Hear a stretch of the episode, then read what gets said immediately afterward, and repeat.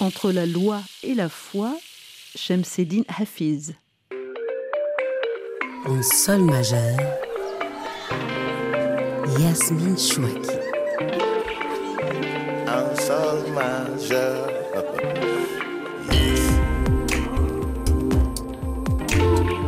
Shamseddin Hafiz collectionne les rendez-vous avec l'histoire, celle de l'Algérie où il naît en 1954, année historique, et celle de la France où depuis deux ans il guide les musulmans en tant que recteur de la Grande Mosquée de Paris, période critique.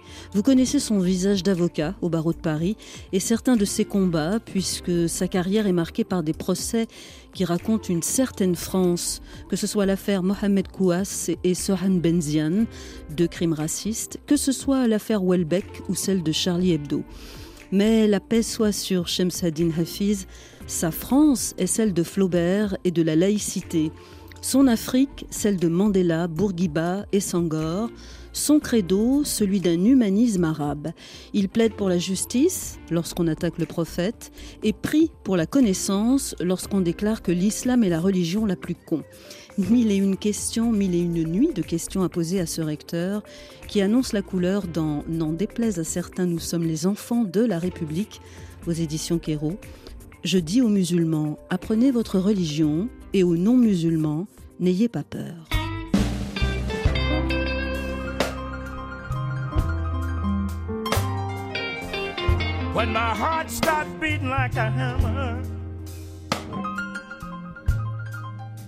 And my eyes get full of tears.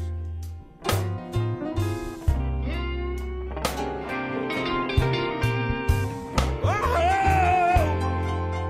when my heart starts beating like a hammer.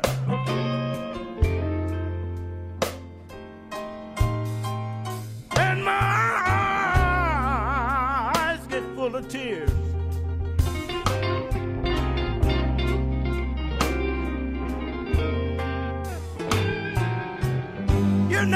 Only been gone 24 hours, baby. Oh, but it seemed like it seemed like a million years.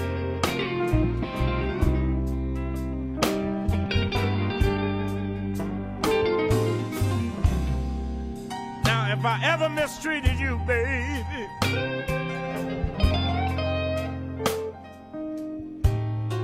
You know I didn't mean no harm.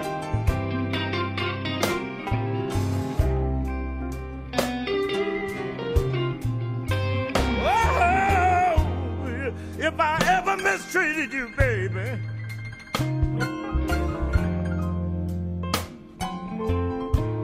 God knows I didn't mean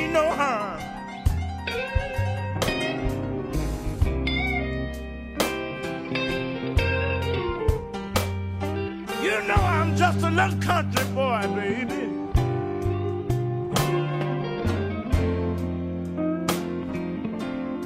And I was raised right down on the cotton farm.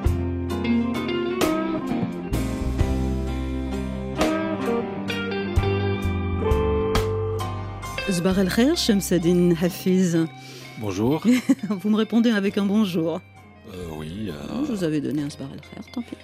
Un moment, en tout cas en sol majeur, euh, incroyable, qu'on doit à un tandem classe, celui d'Eric Clapton et B.B. King. Alors ça, c'est fou d'accueillir le recteur de la Grande Mosquée de Paris sur un rythme blues. Bah écoutez, euh, j'ai toujours été euh, extrêmement éclectique parce que moi je suis né à Alger. J'ai tout de suite, dès mon plus jeune âge, j'ai regardé cette belle mer bleue. Mais j'ai regardé derrière les horizons et j'ai toujours regardé ailleurs, euh, aux États-Unis, euh, parce que je considérais d'abord que lorsque vous écoutez une musique pareille, vous imaginez que ce sont euh, des personnes qui sortent de l'esclavage, qui encore récemment, hein, on a assisté à un assassinat Mhm. commis par des policiers, alors tous euh, africains, noirs africains. Ce jeune euh, qui se faisait euh, assassiner en public ne faisait qu'appeler pour aller se cacher dans les bras de sa mère. Et pour moi, c'est important de pouvoir connaître également ce type d'univers et je ne pouvais pas m'enfermer uniquement euh, dans ce que j'étais, algérien musulman. Et je voulais être tout à la fois, être euh, un être humain qui euh, prend la vie à pleines dents. Puis vous avez eu 20 ans et, et des jeans et, et le look yéyé. Bien sûr, j'avais des pattes ici, hein, donc. vous les avez toujours un peu Un tout petit peu, mais à l'époque, oui je jouais même dans un orchestre de musique. Donc voilà. Mais c'est presque une prière, hein, ce blues. Bien sûr, c'est mmh. une prière. Mmh. Et donc voilà, pour moi, euh, l'islam, dont je me revendique totalement, j'ai été élevé, j'ai grandi dans une famille euh, très croyante. Ma mère qui était totalement euh, ignorante euh, m'avait euh, déjà donné le goût de la littérature, non pas uniquement française, mais tout type de littérature. Mais avec cet Eric Clapton et B.B. King, on va encore dire que le recteur de la Grande Mosquée de Paris euh, est trop moderne, comme si c'était un défaut. Je ne sais pas si c'est être trop moderne, mais je suis un homme de mon temps peut-être. Et quand quelqu'un joue avec autant de mélancolie cette belle musique et le blues, ben oui, je suis peut-être un recteur moderne.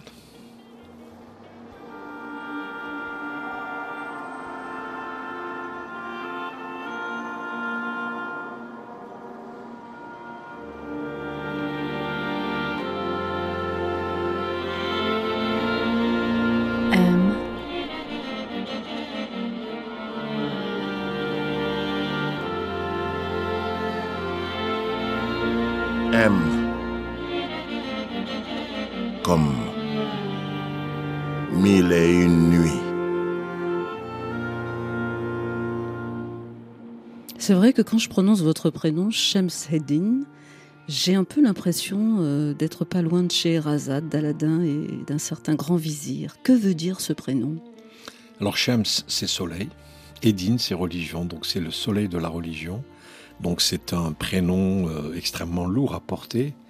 Mais je vous parlerai également de Eddin de Tabriz, qui a été euh, l'influenceur d'un des plus grands soufi de cette époque, Jalaldin Rumi, qui, euh, avec Shamseddin de Tabriz, qui était un très beau garçon, on avait même imaginé peut-être qu'il y aurait eu quelque chose entre ces deux hommes. Vous savez, la critique est, mm. tellement, est tellement malveillante et, utilisée, mais on a vu que ces deux hommes euh, ont fait avancer énormément la religion à travers la mystique.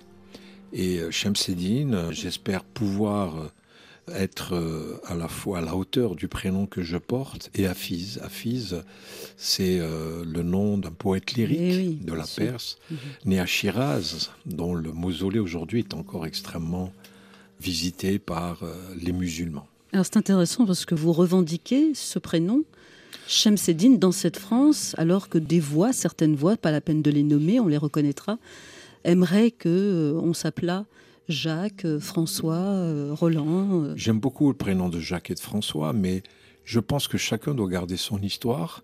Je pense que la France que moi j'aime, c'est celle qui permet à, ce que Mohamed, François, Jacques, Muriel, Rebecca soient des citoyens français qui peuvent avoir des croyances différentes, mais qui ont un dénominateur commun, c'est un amour pour la France, c'est cette citoyenneté, cette laïcité, qui font la spécificité de la France. Et moi, je, n'aimerais pas changer mon prénom. Je dois dire quelque chose en tant que recteur de la mosquée de Paris. Lorsque on vient à la mosquée pour se convertir, les imams leur disent que vous n'avez pas à choisir un prénom. Parce qu'il n'y a pas de prénom spécifique à l'islam. Il y a des gens qui sont convertis, qui gardent leur prénom euh, avec lequel ils ont été baptisés ou nés.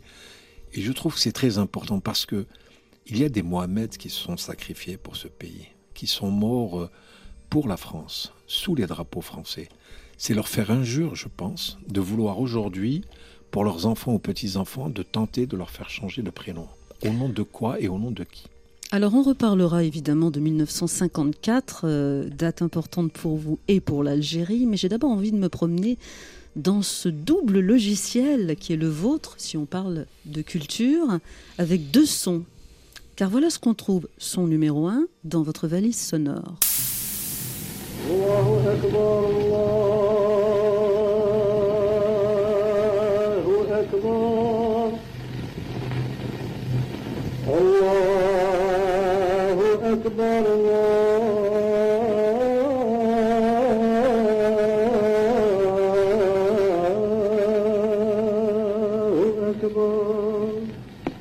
Qu'est-ce que ça fait remonter cet appel à la prière de Sid Ahmed Seri C'est mon origine d'abord, parce que Sid Ahmed Seri euh, est un pur produit euh, d'Alger.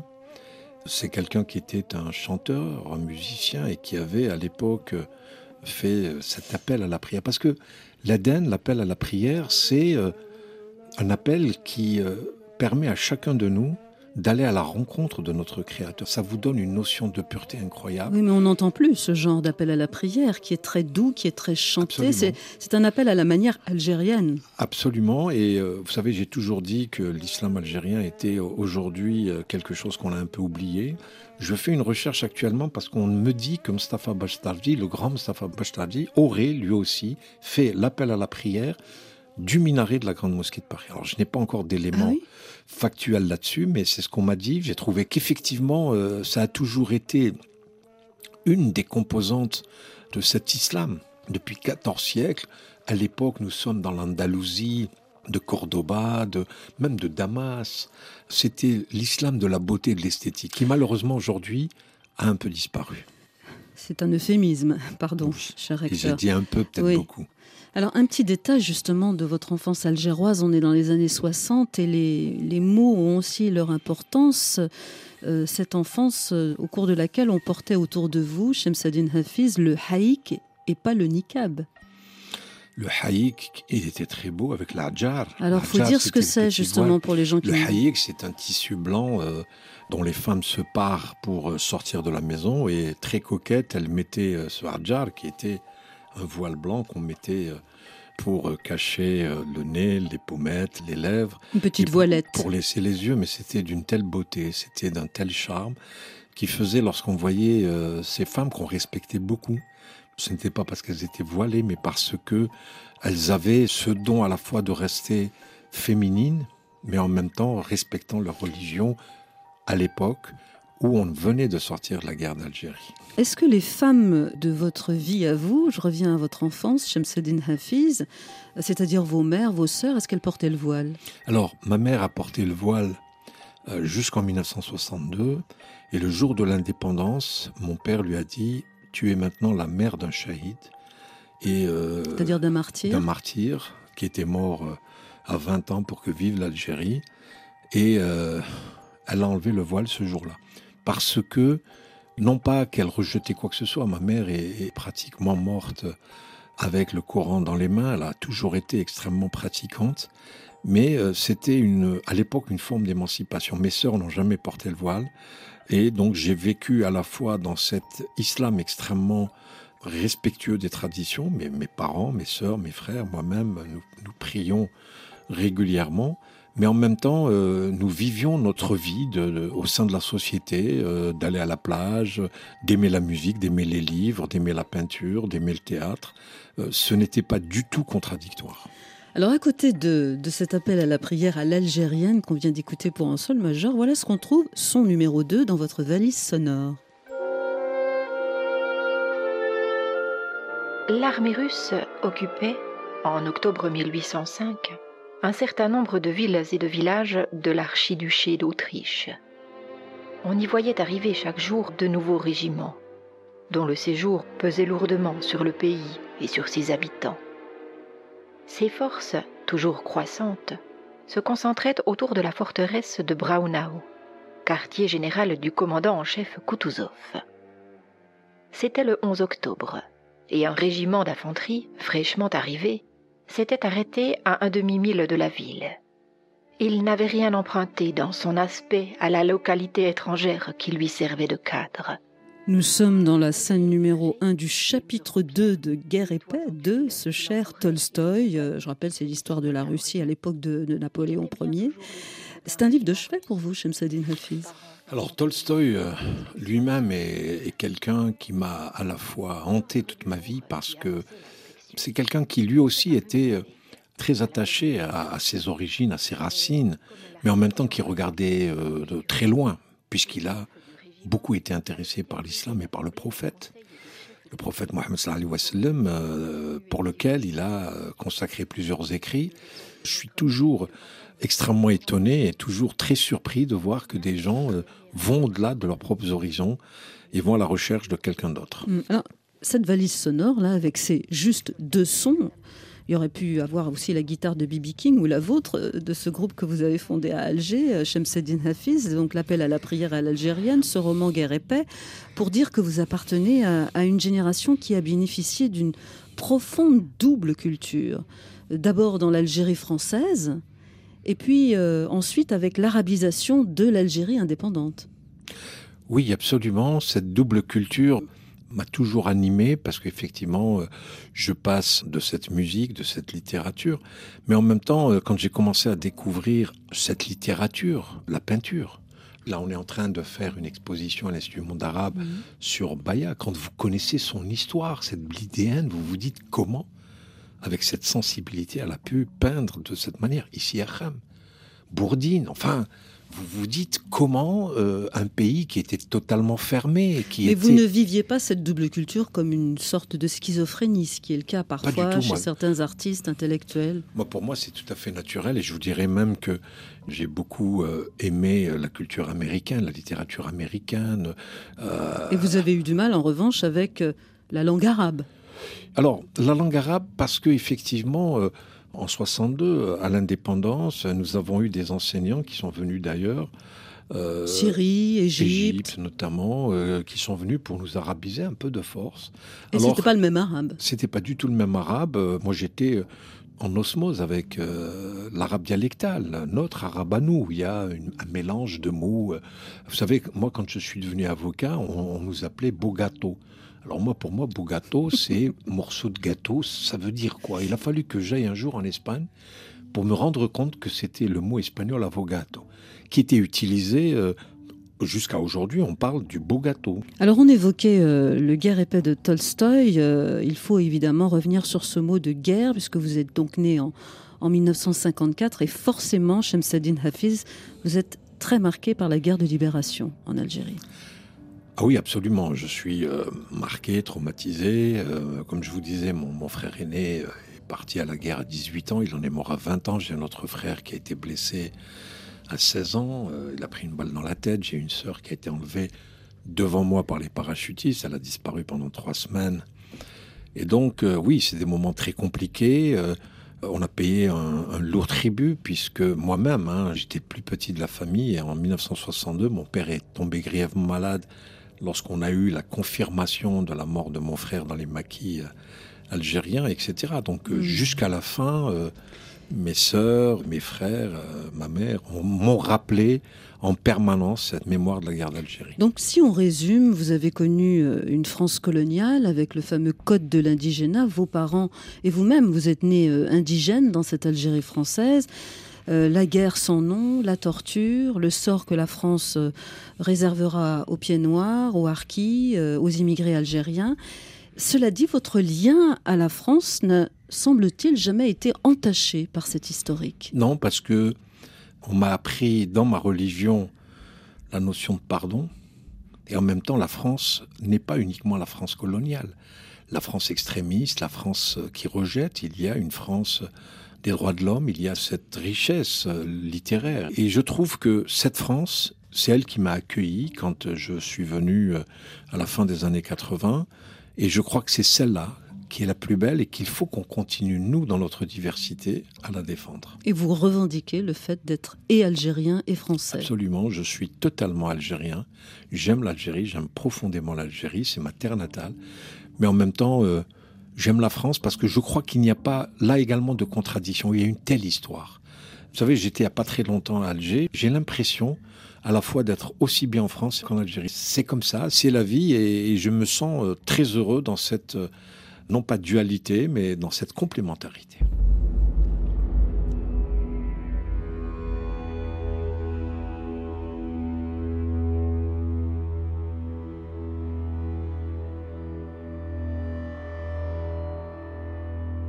A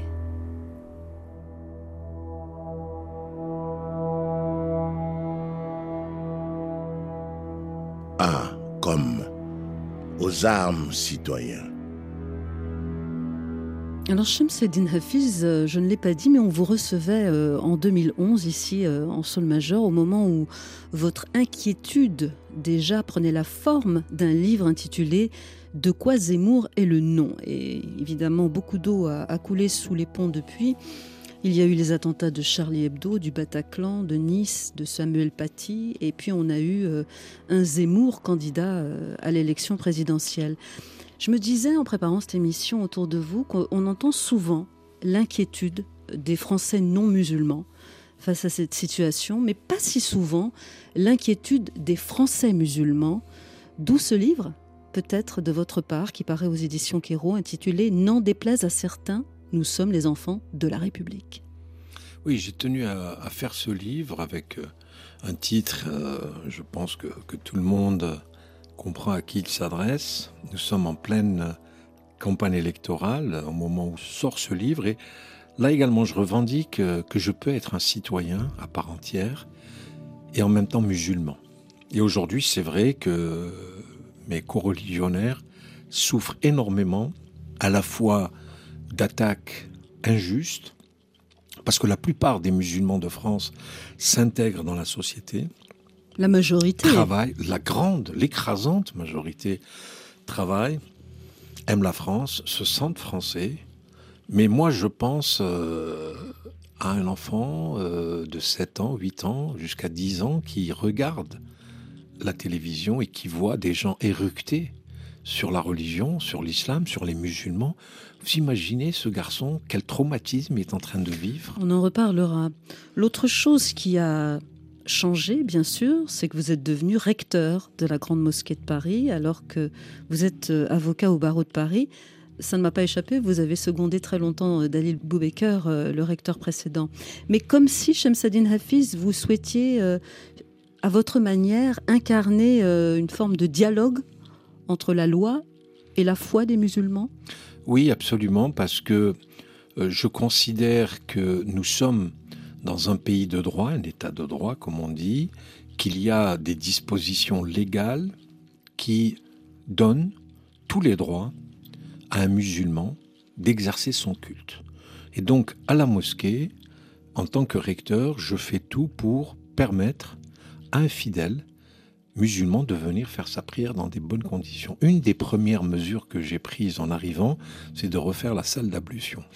Et en même temps, je voulais effectivement que à la fois la loi française et notamment le principe de la laïcité, je le dis, je répète, la laïcité est une chance l'islam. Et ce n'est pas simplement un slogan. Pour moi, euh, imaginez, nous sommes en France. Nous sommes dans un pays qui se considère à juste titre comme la fille aînée de l'Église. C'est-à-dire que la chrétienté, le catholicisme, depuis des siècles, s'est imprégné, je dirais, dans l'ADN française. Et que ce n'est pas moi, recteur de la Grande Mosquée de Paris, qui vais essayer de changer les choses. Mais aujourd'hui, grâce à la loi de 1905, l'État, les pouvoirs publics ne reconnaissent aucun culte, ne subventionnent aucun culte et nous mettent à équidistance. Tous les cultes, ici en France, nous sommes à la même distance des pouvoirs publics. Vous, imaginez la chance que nous avons en tant que musulmans d'être assis à la table de la République au même titre, notamment que le catholicisme. Imaginez, peut-être qu'on aurait pu être dans un pays catholique où la désignation d'un imam se fait par l'archevêque de Paris, par exemple. Donc, ce sont véritablement aujourd'hui des éléments qu'il faut prendre en considération. Mmh. Il y a plus de 2600 lieux de culte aujourd'hui en France, musulmans. Ces 2600 lieux de culte, à peu près 60% ont été construits après les années 80. Lorsque un imam monte sur le minbar pour faire son prêche, il n'est contrôlé par personne. C'est une liberté fondamentale pour mmh. nous. Et donc à ce titre-là, je veux dire qu'effectivement, la loi que j'ai euh, pratiquée pendant des années et la foi sont extrêmement compatibles. La France euh, a une belle boîte à outils et pourtant il y a de l'inquiétude, euh, même dans votre regard à vous, de recteur de la Grande Mosquée de Paris. L'assassinat de Samuel Paty en 2020, je rappelle, attentat terroriste euh, survenu au moment du procès des auteurs de l'attentat ayant visé la rédaction de Charlie Hebdo.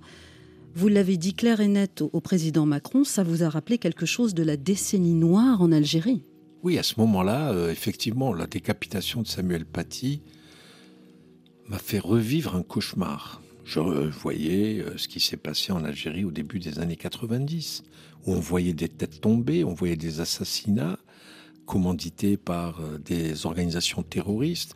Et j'ai voulu attirer l'attention du président Macron, puisque il avait fait son discours le 2 octobre euh, au Muro, ce fameux discours dans lequel il allait se jeter à bras le corps dans cette lutte contre ce qu'il a considéré comme le séparatisme islamiste. Et je lui ai dit, j'espère que ce n'est pas un simple slogan pour une campagne électorale, parce que le problème est extrêmement grave. Le séparatisme, oui, il existe. Aujourd'hui, les islamistes sont en train de vouloir prendre en otage la religion musulmane et ça, je ne peux pas l'accepter. Alors, euh, peu après cet assassinat de Samuel Paty, euh, vous, euh, à peine élu, vous allez prendre, si j'ose dire, le, taureau par les cornes en publiant un petit livre bien utile que je vais garder précieusement chez moi. Il est paru aux éditions Éric Bonnier. Il s'intitule Le manifeste contre le terrorisme islamiste. Et c'est un manifeste où vous tentez de calmer les deux rives, si j'ose dire. C'est-à-dire en rappelant qu'un pays comme la France, vous le disiez à l'instant, qui compte 2500 lieux de culte musulmans, vous posez la question, est-ce qu'il peut vraiment être défavorable à l'islam? Et puis de l'autre, vous posez la question, que dire à l'enfant de Samuel Paty quand il faudra lui expliquer qu'un homme a décapité son père au nom de l'islam? Qu'est-ce que vous proposez, vous, Shamseddin Hafiz? D'abord, les mots ont leur importance. Et je crois que aujourd'hui, il faut faire le distinguo entre islam et islamisme. Pour moi, l'islam, c'est s'adonner à un rite. Et je serai toujours là en tant que recteur pour défendre celui qui s'adonne à cette croyance, même si il multiplie euh, avec ferveur les preuves de son amour à son Créateur. On a cinq euh, prières obligatoires, il en fait 10, 15 par jour. Ce n'est pas pour moi un problème, bien au contraire. Alors quel est le musulman qui vous dérangerait? C'est le même qui éventuellement, dans cette relation verticale avec le Créateur, va se mettre dans une relation horizontale où il va commencer à prêcher, à, vous, à dire, Madame, vous ne portez pas le voile, vous n'êtes pas musulmane. C'est de l'idéologie. Parce que dans notre religion, personne, même l'imam, n'a aucun droit de dire quoi que ce soit ou de nous corriger d'aucune manière. Il n'y a que Dieu qui est le comptable de notre comportement. À partir du moment où quelqu'un va s'amuser à dire ce qui est bien et ce qui est mal et que ses principes à lui sont au-dessus des autres principes, mm. c'est une idéologie politique qu'il faut combattre. Bien évidemment, cette idéologie politique, elle peut être extrêmement minime, mais en même temps, elle peut arriver jusqu'à la violence. Parce que, pour moi, l'un et l'autre sont liés. Et c'est ça qui est important. Moi, je veux que les non-musulmans fassent ce distinguo. Alors, cher recteur, je me suis permis d'aller voir euh, le site de la Grande Mosquée de Paris pour écouter Chouya, un imam, donner, pardonnez-moi l'accent, Salat al-Jum'a, la prière du vendredi. يعني النبي عليه الصلاة والسلام يبشر فيقول من أعطى لله ومنع لله وأحب في الله وأبغض في الله فقد استكمل الإيمان celui qui donne pour Allah et retient pour Allah aimerait pour Dieu et déteste pour Dieu sa foi est complète Et eh oui, Shemseddin Hafiz, pour un sol majeur, le nerf de, la guerre, de notre guerre, mais surtout de la vôtre, euh, la guerre peut-être justement étant de lutter contre l'islam politique, vous venez de le dire, et contre toute une organisation financée de la haine à l'échelle planétaire. C'est ce que j'ai lu sous votre plume. Le nerf de la guerre, ce sont les imams qui sont rattachés à la grande mosquée de Paris. Leur profil est une vraie question. Oui, là vous touchez du fond un gros problème parce que d'abord, il faut savoir que dans l'islam sunnite, qui est à 98% euh, celui qui est euh, répandu en France, n'a pas de clergé. L'imam, le terme en arabe étymologique, ça veut dire c'est celui qui est au devant. C'est celui qui va diriger la prière. C'est-à-dire que n'importe quel homme Moi, j'ai pu le faire à des moments de ma vie en tant qu'avocat, lorsque nous étions un petit groupe et que l'appel à la prière se faisait, et que moi, j'appelais les, les personnes à prier derrière moi, mais après, je reprenais très vite mon métier d'avocat. Et dans tous les pays musulmans à majorité sunnite, c'était le cas. Avec le terrorisme, je prends l'exemple de l'Algérie, on a pratiquement nationalisé les imams, on a considéré pour monter sur le minbar, donc le, fameux lieu où euh, se met l'imam pour pouvoir prêcher, ben, il faut une autorisation du ministère des Affaires religieuses algérien. Et donc l'imam, pour moi, il fallait d'abord lui donner un statut. Et donc ces éléments doivent aujourd'hui être pris en compte. On ne peut pas du jour au lendemain parler de l'islam de France sans prendre le soin de se pencher sur ces vraies questions. Moi, j'ai un institut, il s'appelle l'Institut de formation des imams, l'Institut Ibn Badis. C'est un institut, c'est une association de droit privé. Je n'ai aucune aide de l'État parce que c'est la laïcité. Donc tous ces éléments, il faut les prendre en considération. Et je suis en train d'accélérer le processus. Depuis que je suis à la tête de la mosquée de Paris, on a 167 étudiants. Et comme je connais assez bien le profil des étudiants qui veulent devenir imams, ce sont des gens en général de conditions modestes. J'ai créé cinq annexes dans les villes les plus importantes. Marseille, Lyon, Lille, Paris, les Mureaux, pour rapprocher l'Institut, faire des annexes vers les étudiants. Et aujourd'hui, euh, depuis trois ans, nous allons avoir les premiers diplômés qui vont sortir cette année, au mois de juin 2023. Et par la suite, il va falloir non seulement leur donner ce diplôme, mais après pouvoir les recruter, pouvoir les faire travailler. Pour le dire simplement, professionnaliser euh, les imams, c'est aussi éloigner les imams de pacotille. Alors, de pacotille, euh, je pourrais pas les qualifier comme ça parce que c'est tellement grave ce qu'ils vont faire par la suite. Oui. parce que ce sont des imams autoproclamés et qui vont prêcher la haine. Alors que moi, les imams que j'essaye de, former aujourd'hui, c'est d'abord de mieux faire connaître notre religion. Parce que même les musulmans ne connaissent pas leur religion. Les musulmans de France ne connaissent pas bien leur religion. Parce que qui leur a transmis? Vous savez, les, les arrière-grands-pères, les primos arrivant dans le début du XXe siècle, c'était des gens qui fuyaient la misère à l'époque. Ils n'avaient pas cette instruction religieuse. Ils n'ont pas eu le temps de pouvoir transmettre à leurs enfants qui sont nés, qui se sont installés ici, qui sont aujourd'hui français. Donc d'où, avec un pays laïque, d'où ils vont pouvoir avoir des références religieuses? Il faut qu'on le leur donne. Alors la chose qui m'a étonnée en vous lisant, Shemseddin Hafiz, c'est qu'il paraît que certains imams citent Léon Tolstoï dans leurs prêches. Donc on va écouter pour un sol majeur euh, une minute Tolstoï sur Dieu. Et attention, c'est un document qui date de 1909. La religion, c'est le rapport de l'homme envers la vie éternelle, envers Dieu. Rapport établi en accord avec la raison et la science contemporaine et qui seul pousse l'humanité en avant vers le but qui lui est assigné.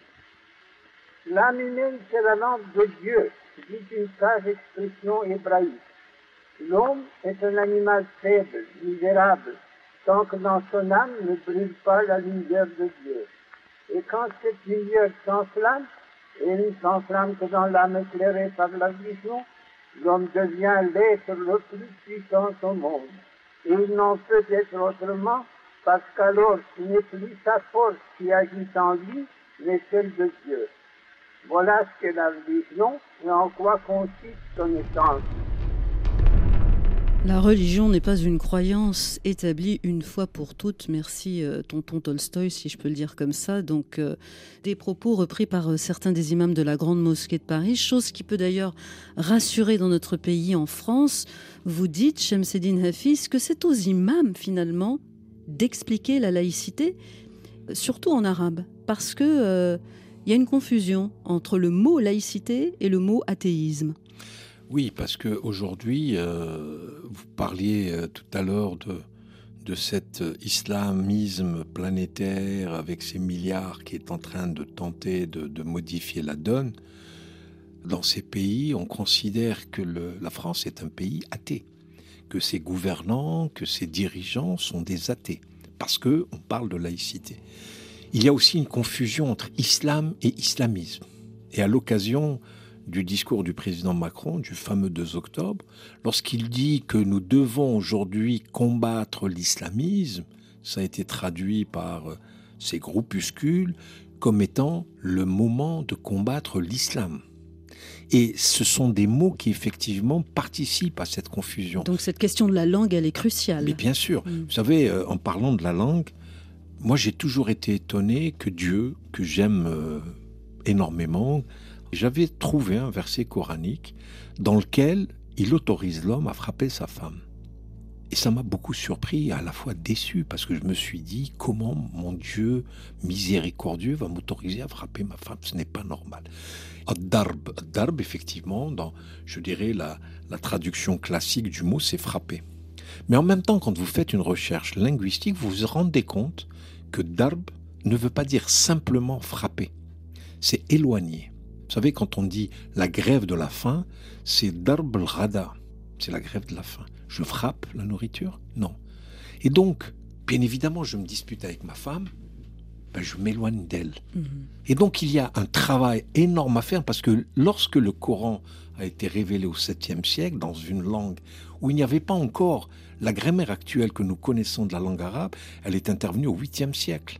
Et il faut que ces imams qui connaissent véritablement les principes fondamentaux du dogme musulman, c'est à eux de faire ce travail.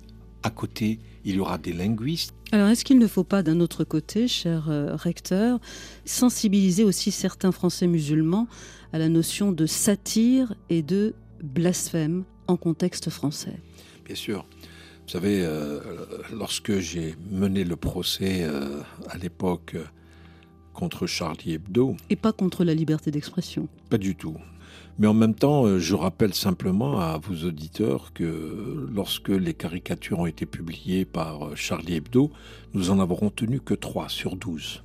Et la Notamment celle du prophète avec, un turban Avec qui se terminait en bombe. Avec une bombe, et il y avait surtout la profession de foi qui était dessinée sur le turban. Là, il a, il a. Ça fait partie du premier pilier de l'islam. Et donc, j'avais considéré qu'il fallait faire ce travail. D'abord, un travail pédagogique dans lequel nous disons, nous sommes en France, dans un pays démocratique, et lorsque nous sommes touchés euh, dans notre intégrité physique, eh ben, nous saisissons le juge. Et lorsqu'il y a des attaques de ce type, c'est une atteinte à la loi sur la liberté de la presse, et ben, il faut saisir les tribunaux. C'était un peu ce que j'avais fait à la fois avec Michel Houellebecq en 2000 et en Et 2007. aujourd'hui aussi, vous avez porté plainte récemment encore Je n'ai pas des porté plainte. J'avais, euh, j'avais, non, non, j'avais annoncé que j'allais déposer plainte contre Michel Houellebecq, qui lui-même reconnaît qu'il a dépassé les limites de cette globalisation en traitant tous les musulmans d'être des voleurs et d'être agressifs et que le mieux pour euh, la France, c'était qu'ils quittent le pays. Oui, bien évidemment que je suis quelqu'un de déterminé à défendre la dignité des musulmans. Et vous avez été quand même chagriné qu'il n'y ait pas eu de, de réaction, on va dire, dans l'opinion publique contre ces propos de Michel Houellebecq, comme il peut y en avoir, et c'est bien légitime et bien normal, euh, lorsque sont commis des actes ou des paroles antisémites. Écoutez, non seulement j'ai été euh, chagriné, mais j'ai été extrêmement blessé parce que on m'a qualifié d'être un commissaire politique, on m'a qualifié d'être un ayatollah, d'avoir euh, fait de Michel Houellebecq un nouveau Salman Rushdie, alors que simplement je demandais l'application de la loi. Alors, ce qui est sûr, euh, Shamsadine Hafiz, c'est que vous incitez les, les musulmans euh, de France à regarder du côté de l'esthétique et de la culture. La preuve par un certain Xavier Leclerc, auteur d'un homme sans titre. Mais qu'est-ce qu'un homme? Entre 7 et 10 ans, j'ai été décrété tapette. L'arbi, qui avait deux ans de plus que moi, utilisait ce mot quotidiennement pour me désigner et m'évaluer. C'est ainsi que j'ai appris la notion de pourcentage. J'étais 80% tapette quand j'écrivais des poèmes que je cachais sous mon matelas. Seulement 20% tapette quand j'étais assez viril pour porter les packs de 6 briques de lait UHT à empiler dans un placard. 100% quand je ne fréquentais que des filles au centre gratuit pour enfants du quartier appelé 115, situé au rez-de-chaussée d'un immeuble HLM voisin où le théâtre, la danse et l'écriture n'étaient que des trucs de tapette. Alors pourquoi diable Xavier Leclerc, que nous recevions d'ailleurs il y a peu en sol majeur? Eh bien parce que la Grande Mosquée de Paris, sous votre impulsion, euh, cher recteur, vient de créer son premier prix littéraire. À quelle occasion c'était? Alors, vous savez, 2022 est une date importante pour la mosquée de Paris, puisque le 19 octobre 1922 fut le moment de la pose de la première pierre. Et à cette occasion, je me suis dit euh, qu'il fallait que je crée un prix littéraire de la Grande Mosquée de Paris. Pourquoi? Ben Parce que je considérais que donner euh, la possibilité aux non-musulmans de, de, voir que des musulmans pouvaient euh, être intéressés par la littérature, qu'il existait une très grande production littéraire. Donc c'est un message à l'attention des non-musulmans. Des musulmans aussi, J'espère. bien évidemment, de tout le monde. Mais je voulais montrer que l'islam, c'est pas euh, la religion euh, de la violence, de l'agressivité. C'est, comme vous l'avez dit, pour moi l'esthétique, la beauté. Pour moi, c'était mon plus beau plaisir, en sachant que j'avais dans mon jury euh, deux personnes qui font partie de l'Académie française. Souleymane Bachir Diane, qui est un des plus grands penseurs musulmans aujourd'hui, normalien, etc. On avait des journalistes, on avait des historiens qui ont choisi Karima Berger d'un côté et Xavier Leclerc. Alors pourquoi Xavier Leclerc? Parce que d'abord, je rappelle, je rappelle pour ceux qui n'auraient euh, pas lu, il raconte notamment la trajectoire d'un fils d'immigré algérien. Enfin, c'est il y a un gros portrait de, de, son père algérien né dans l'Algérie française, etc. Mais donc c'est l'histoire de ce fils qui a changé de patronyme. euh, Xavier Leclerc lui-même, pour pouvoir vivre de ses diplômes en France et qui a été rejeté par sa famille pour cause d'homosexualité. Écoutez, pour moi, c'est quelqu'un qui raconte euh, merveilleusement d'abord il a une plume exceptionnelle, on sent, et c'est pour ça qu'aussi j'ai voulu soutenir son œuvre. Et Xavier, euh, Xavier Leclerc, qui raconte, euh, je dirais, ce parcours familial que beaucoup d'immigrés ont vécu. Mais quel est votre regard à vous, de musulman, de recteur de la Grande Mosquée de Paris, sur la question de l'homosexualité? Écoutez, j'ai rencontré une association euh, d'homosexuels et je leur dis très simplement que le noble Coran euh, rappelle dans une sourate que effectivement les relations euh, homosexuelles sont considérées comme un péché. Mais en même temps, personne n'est condamné à travers euh, ce verset. Et en tout état de cause, c'est notre Créateur qui nous juge. Et je rappelle cette histoire d'un hadith de notre prophète, c'est qu'un jour, il voit une femme de mauvaise vie qui est en train de marcher dans le désert de cette Arabie de l'époque et qui voit un chien en train de mourir de soif et qui se penche sur lui et qui lui offre l'ensemble de sa gourde d'eau pour lui permettre de continuer à vivre. Et à ce moment-là, le prophète, en regardant cette scène, il va s'esclaffer en disant Cette femme ira au paradis. Et l'un de ses compagnons les plus hardis va l'interpeller en lui disant Comment, prophète, tu peux dire qu'une femme de mauvaise vie va aller au paradis. Oui, parce qu'elle a sauvé une âme. Vous savez, depuis l'année dernière, nous recevons à la mosquée de Paris de nombreux transsexuels, d'hommes qui ont changé de sexe. Vous savez que leur préoccupation majeure, c'est quoi? Ce n'est pas de se dire, mais attendez, j'ai bouleversé euh, une famille, un voisinage, je suis né garçon, et puis du jour au lendemain, j'ai changé de sexe, j'ai subi une opération. Quand ils rentrent à la mosquée, c'est pour poser la question manière très fébrile, est-ce que je suis toujours musulman? Et cette personne-là, je vais lui dire non. À quel titre?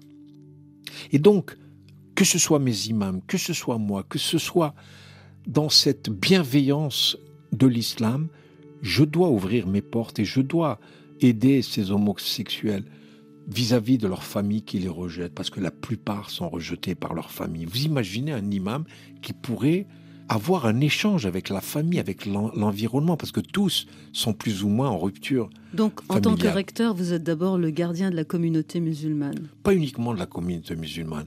Je suis le, le gardien, je dirais, de cet équilibre, c'est-à-dire que à la fois les non-musulmans qui viennent à la mosquée de Paris pour visiter l'architecture, etc. Pour moi, c'est un acte de foi, mais en même temps, cette architecture qui, en réalité, n'est pas du tout, euh, je dirais, une verrue dans cette belle ville de Paris. Euh, on peut pas dire ça, non On peut pas dire ça, et je pense qu'elle est venue enrichir. Quand elle a été construite, vous savez, on était à la fin des travaux qu'avait lancé le baron Haussmann, et la grande mosquée de Paris a été le joyau qui est venu terminer ce beau processus d'une modification de la ville qui est en face de Notre-Dame. Vous savez, à l'époque, un militaire, le maréchal Lyoté, déclaré le 19 octobre 1922, lorsque le minaret de la Grande Mosquée de Paris poindra dans les cieux de l'île de France, les tours de Notre-Dame ne seront point jalouses. Un militaire. Trois petits points de suspension. Je laisse les auditeurs euh, vous découvrir plus avant, cher euh, Hafiz. Merci pour cette belle visite en sol majeur. Qui est Lila Borsali que vous souhaitiez écouter? Lila Borsali aussi est une euh, grande musicienne algérienne, la représentante la plus euh, symbolique de cette musique arabo-andalouse. Et euh, je trouve qu'il faudrait peut-être mieux connaître Leila Borsali.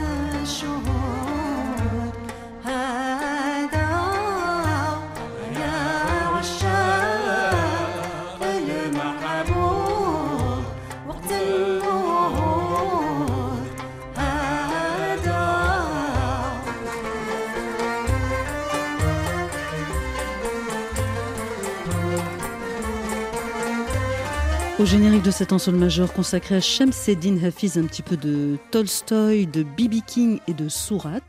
Tout ça à retrouver en podcast sur l'application de votre choix ou bien sur notre site rfi.fr. Caroline Filiette, Laura Pinto, Yasmine Chouaki, on vous espère la semaine prochaine autour de Jeanne Femme Tran. À la semaine prochaine.